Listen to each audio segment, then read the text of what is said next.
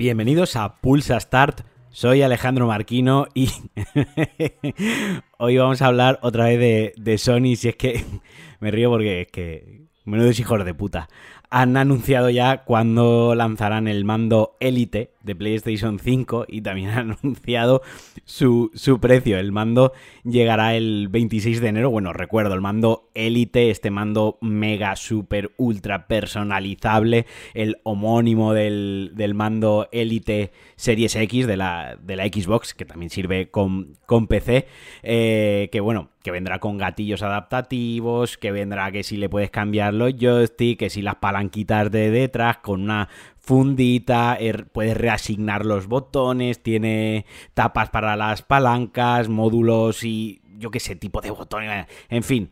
Es que me cuesta mucho tomarme esto en serio al ver el, el precio. Es que qué hijos de puta. Es que 200, 240 euros el puto mando. O sea, el mando cuesta la mitad de lo que cuesta la puta consola. Repito, 240 euros. Esta gente ya ha desbarrado, esta gente ya está en, barrena y el problema de, que esta gente entre en barrena es que ya nos toman por, por, por gilipollas. O sea, y ahora viene la segunda parte, ahora va a haber los packs que nos vamos a comer de la consola más el DualSense Edge, que se llama así, yo lo he llamado Elite por, por, por, sencillez, pero se llama Edge, es el nombre oficial. Estaba viendo, como decía, el, el, el Elite Series 2 en Amazon, lo tengo aquí abierto, aquí delante, mientras grabo esto, y son 148,99 euros. Es que esta peña le ha metido 100 pavos a un mando que al menos lo que se ha visto y lo que han enseñado ahora, es bastante inferior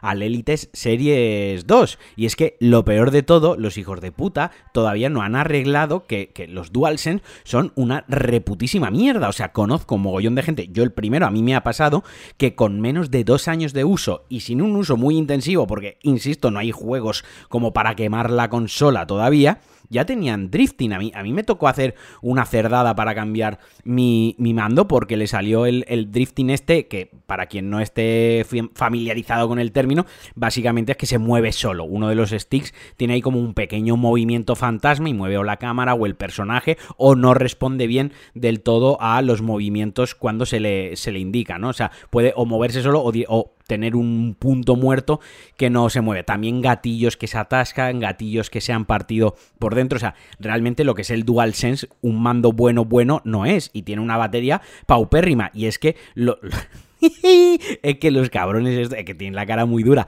Ahora nos quieren colar el 26 de enero 240 pavos un mando eh, Edge Elite Premium entre, entre comillas. Mira, de verdad, yo soy pro que cada uno se gaste el dinero en lo que le haga ilusión. Yo no juzgo a la gente si se gasta el dinero en una cosa o en otro. Todos tenemos nuestros guilty pleasures, todos tenemos nuestros caprichos, tenemos nuestras aficiones y al final el dinero está para gastarlo cuando uno lo trabaja y se lo gana, por supuestísimo que quien quiera que se compre el mando y si le hace ilusión que lo disfrute. Pero honestamente, estas de las veces que, que yo veo, esto un engañabobos. O sea, yo creo que aquí Sony diría que se ha columpiado, pero la expresión se ha columpiado es cuando a lo mejor no hay una cuando hay una equivocación, ¿no? Donde podemos entender que ha habido una equivocación, que ha habido un desconocimiento, que no han estudiado bien el mercado, que a lo mejor han hecho unas expectativas y bueno, se ha columpiado. Pero es que esto no es que se han columpiado, esto ya es que tienen la cara de, de cemento armado y me duele, me duele porque coño, yo he sido Sonyer de toda la puta vida. Si es que tengo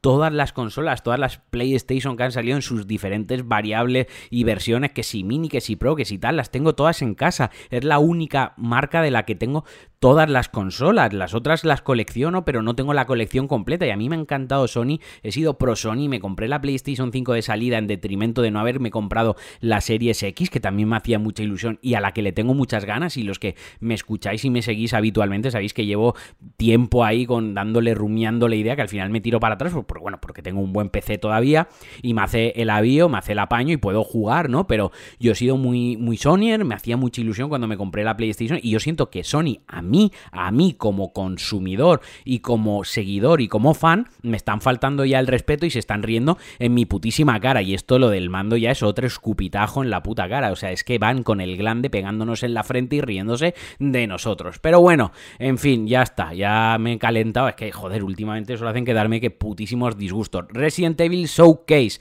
20 de octubre a las 12 de la noche, hora española. Capcom va a repasar los dos próximos juegos de la saga, que viene a ser la versión completa. No me gusta esto de llamarlo versión completa porque da a entender o puede dar pie a que lo que vendieron era versión incompleta. Pero digamos, ya Resident Evil 8 con sus DLCs, con todos sus añadidos y con ese modo tercera persona, etc, etc. Y luego, aquí está lo importante, Resident Evil 4 Remake se retransmitirá a partir de YouTube y Twitch, como a partir a través de YouTube y de Twitch, como si viene siendo habitual en, estos casos. Y aunque Capcom ha dicho que los platos fuertes pues son Resident Evil 4 Remake, obviamente es lo que toda la comunidad espera, y el DLC expansión complementos para Resident Evil 8 ha dicho que estemos expectantes porque pueden haber más platos, más sorpresas en el menú. Así que muchas ganas, me jode un poco la hora, porque a las 12 de la noche es un poco hijo puta para todos los que vivimos en nuestra zona horaria, pero bueno, al final tampoco lo van a, nos